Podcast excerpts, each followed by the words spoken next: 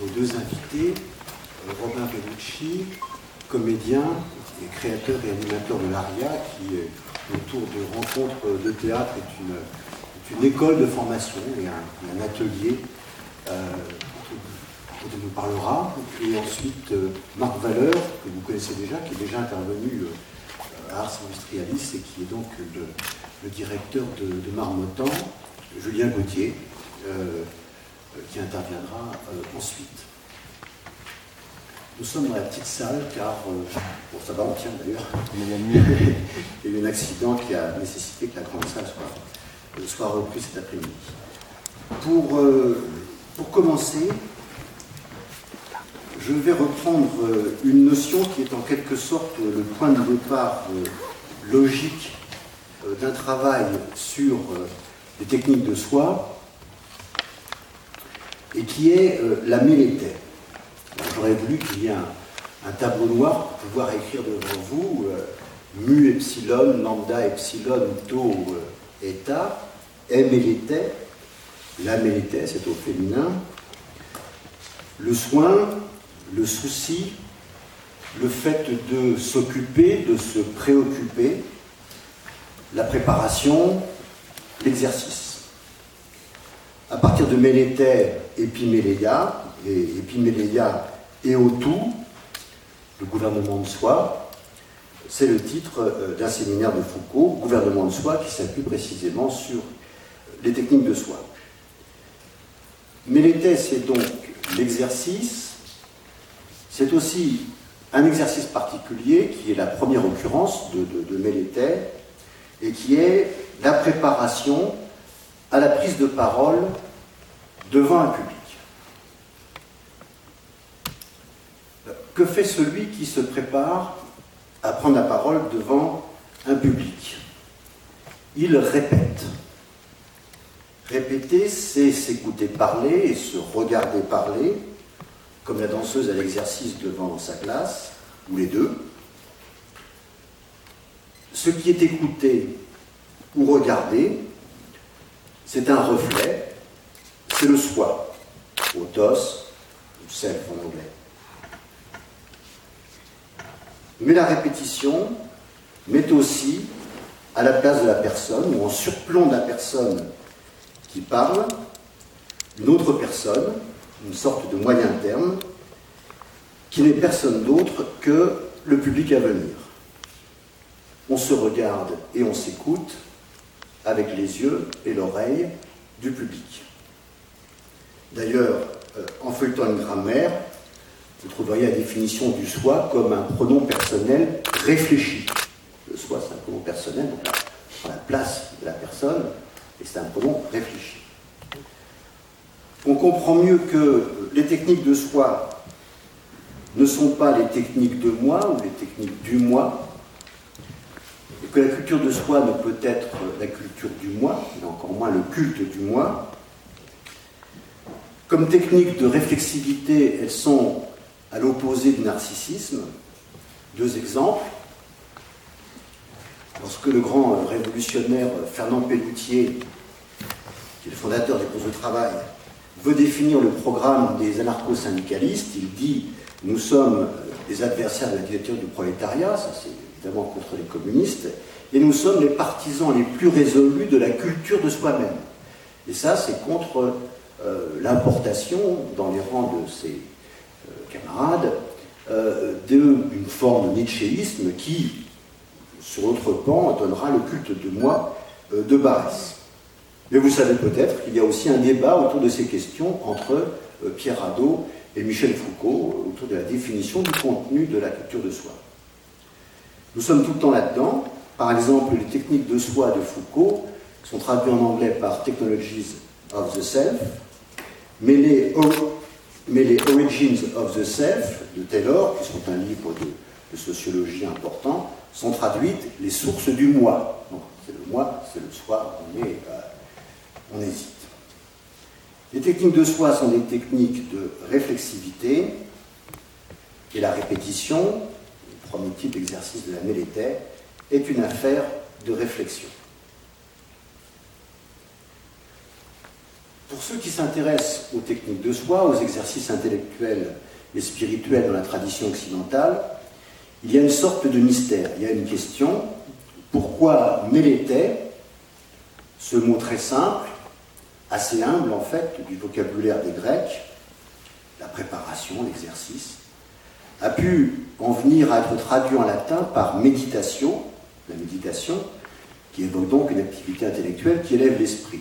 On a, une sorte de parcours très étonnant dans cette traduction d'un mot très simple à un mot euh, du vocabulaire euh, de la philosophie et de la religion.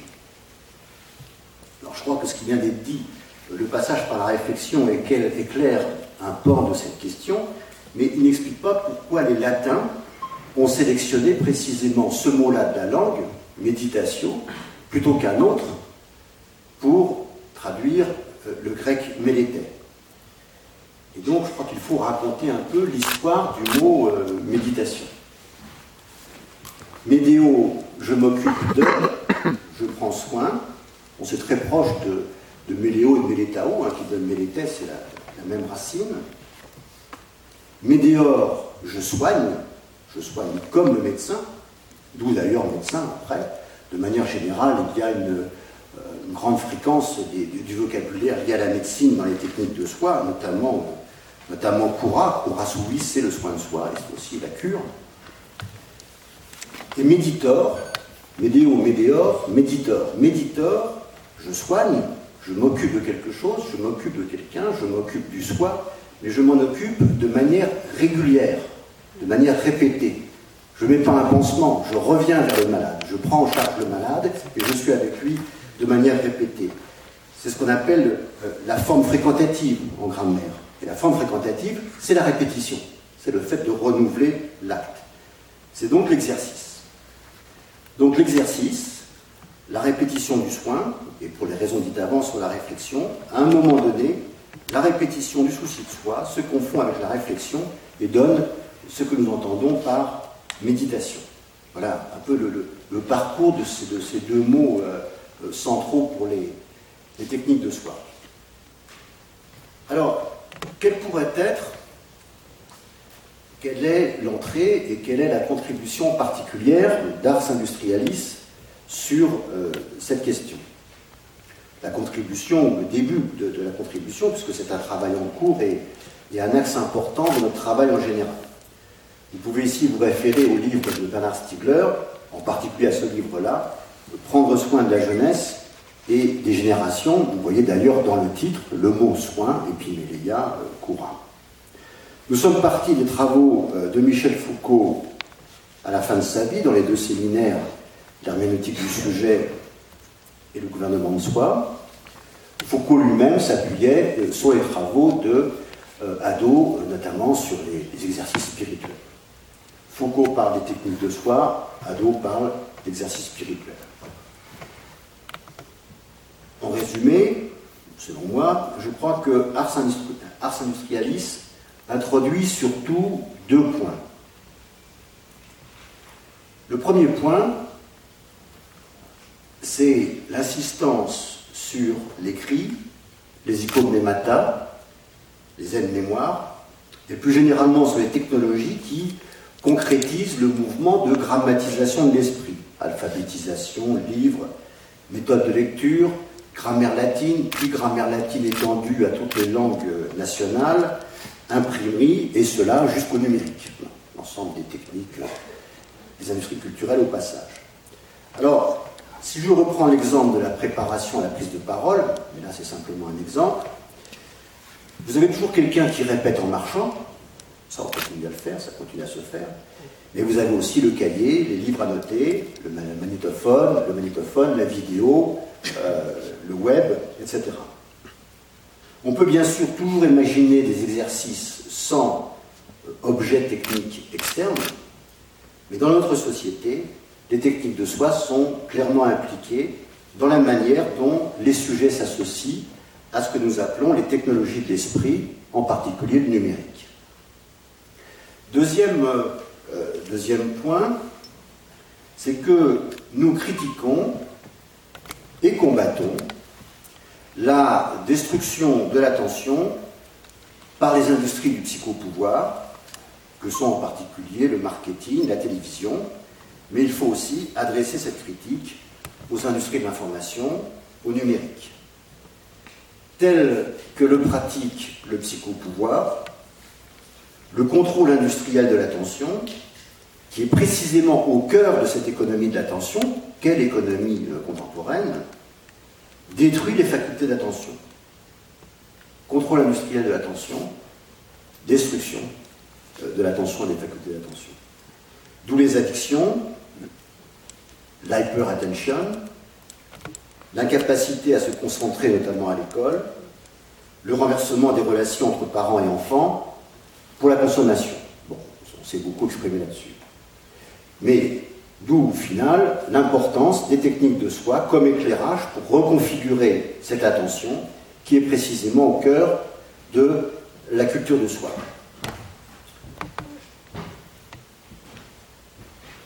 Donc, il ne s'agit pas seulement, même si c'est une activité euh, estimable et importante, de euh, retrouver une certaine tradition des techniques de soi, mais plutôt de s'appuyer sur ces textes pour actualiser euh, les dites techniques. Les techniques de soi sont des pratiques, des faire, des manières de faire. Pas, il ne s'agit pas d'avoir un discours sur la culture de soi, c'est une pratique. Non seulement une pratique, mais une pratique régulière, répétée. Un exercice, voire un entraînement. Ces pratiques s'appuient sur un savoir-faire, éclairé par l'orientation du souci de soi en général, mais aussi par l'orientation propre à telle ou telle école, la tradition antique, les stoïciens, les épicuriens. Enfin, l'exercice, la pratique, s'appuie sur une technique ou une technologie. Il y a des listes des techniques de soi dans l'Antiquité, et en particulier Philon d'Alexandrie, donc un philosophe juif de la période hellénistique, juif et grec, euh, avait proposé plusieurs listes. Je cite le contenu de cette liste sans les approfondir. Selon Philon d'Alexandrie, les techniques de soi étaient la recherche, l'examen approfondi, la lecture, l'écoute, l'attention, la maîtrise de soi, la méditation, la mémorisation. À partir de ces données, je vous propose quelques, interrogations. Première interrogation, euh, technique du sujet, technique orientée sujet, on pourrait dire, si ce n'est pas très élégant, et euh, technique objective. Comme Pierre Hadot euh, l'a souligné, chez les épicuriens comme chez les stoïciens, la connaissance scientifique, ce qui s'appelle la physique, est intégrée comme un moment de la connaissance de soi. Et même elle prépare la connaissance de soi. Le sujet se représente comme une partie de la nature, physis, une partie du monde, cosmos. Et je crois qu'il faut laisser cette possibilité ouverte et ne pas avoir une conception trop étroitement, euh, disons, psychologique des techniques de soi. Par exemple, longtemps, calcul et mémoire étaient associés. C'est quelque chose qu'il faut euh, au moins garder en tête, c'est le cas de le dire. Mais pour prendre un exemple récent, je m'appuierai sur un, un, beau commentaire que Jean-Pierre Kahn, dans une euh, vidéo qu'on avait vue au, dans le Nord, j'oublie où,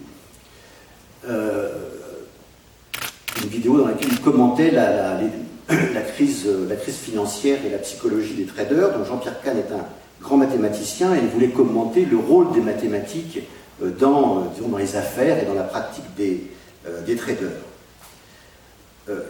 L'affaire Kerviel, par exemple, peut être lue comme une perte collective et individuelle. Le procès, c'est est-ce que c'est une perte collective, est-ce que c'est une perte individuelle? En fait, c'est les deux. Hein comme une perte collective et individuelle de la maîtrise de soi, inscrite dans un rapport maladif au système informatique de calcul scientifique boursier, confondu par Kerviel avec un bandit manchot. Quand on voit le style un peu euh, hagard de ces traders, il faut admettre que ces gens qui euh, nous font perdre tant d'argent ont déjà perdu beaucoup d'eux-mêmes et de leur esprit. Deuxième remarque, technique intellectuelle et technique corporelle.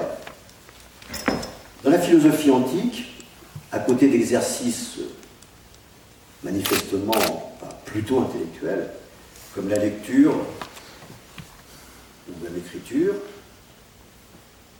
la maîtrise de soi, l'encratéia des, des, stoïciens, comprenait aussi des techniques du souffle, les régimes, les exercices d'endurance, euh, d'aguerrissement.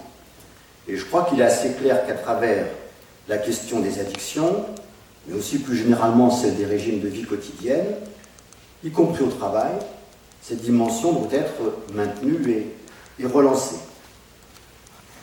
Alors j'ai pris ces relations dans, ce qui m'apparaît comme le, sens de la difficulté croissante. Donc euh, plus j'irai, moins je dirai de choses, parce que plus je m'avance et plus j'ai de questions. Technique euh, intellectuelle et technique spirituelle. Dans la liste classique des techniques de soi, certaines techniques, l'écoute, la lecture, peuvent être qualifiées d'exercices intellectuels. D'autres, comme la méditation sur la mort, sont ce que Hadot appelle des exercices spirituels.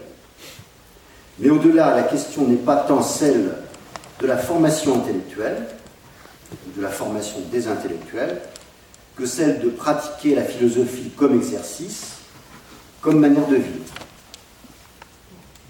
Je pense qu'Ars Industrialis n'est pas une association de professeurs de philosophie, ni une association où on vient écouter euh, des professeurs de philosophie ou des philosophes, mais plutôt, s'efforce d'être, une association de philosophes où chacun s'exerce la philosophie.